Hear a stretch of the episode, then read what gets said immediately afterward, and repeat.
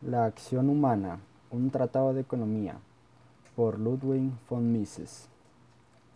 Prefacio a la acción humana. Me produce gran satisfacción la aparición, elegantemente presentada por un distinguido editor, de la tercera edición revisada del presente libro. Quisiera hacer dos advertencias de orden terminológico. En primer término, debo señalar que empleo siempre el vocablo liberal, en el sentido que se le atribuye a lo largo del siglo XIX y que aún le reconoce la Europa continental. Es necesario proceder así porque no disponemos de otra expresión para definir aquel gran movimiento político y económico que desterró los métodos precapitalistas de producción e implantó la economía de mercado y de libre empresa, que barrió el absolutismo real y oligárquico instaurando el gobierno representativo, que liberó a las masas, suprimiendo la esclavitud, las servidumbres personales y demás sistemas opresivos.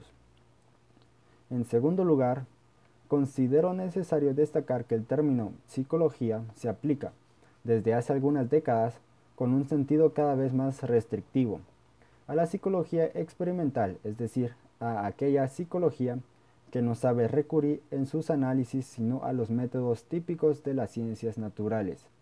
Estudiosos que antes se consideraban psicólogos son hoy en día tildados de meros psicólogos literarios y se les niega la condición de científicos.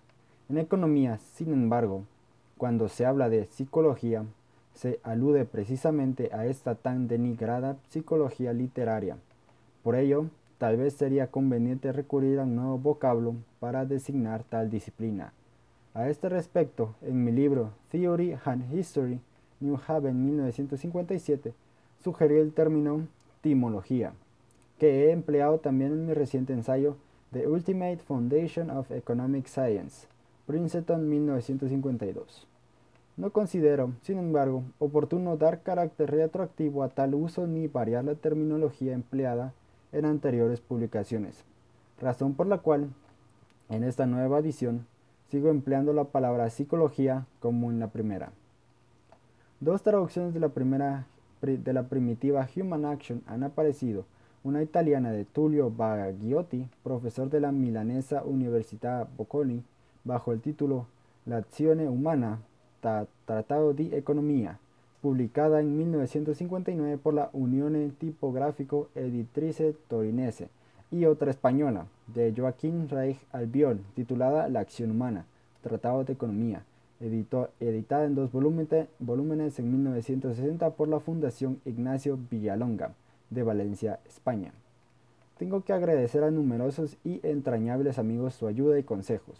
Quiero, en primer lugar, recordar a dos ya fallecidos intelectuales, Paul Mantox y William E. Rappard, quienes me brindaron la, oportunidad de profesar en el famoso Institut Universitaire des Hautes Etudes de Ginebra, Suiza, y me permitieron así iniciar el presente trabajo, proyecto largo tiempo acariciando y que no había tenido ocasión de abordar. Deseo igualmente expresar mi reconocimiento por sus valiosas e interesantes sugerencias a Mr. A Mr. Arthur Kodar, Mr. Percy Grives, Dr. Henry Hazlitt, Profesor Israel M. Kirchner, Mr. Leonard E. Reed, Dr. Joaquín Reich Albion y Dr. George Reisman. No obstante, la mayor deuda de gratitud la tengo contraída con mi propia esposa por su constante aliento y ayuda.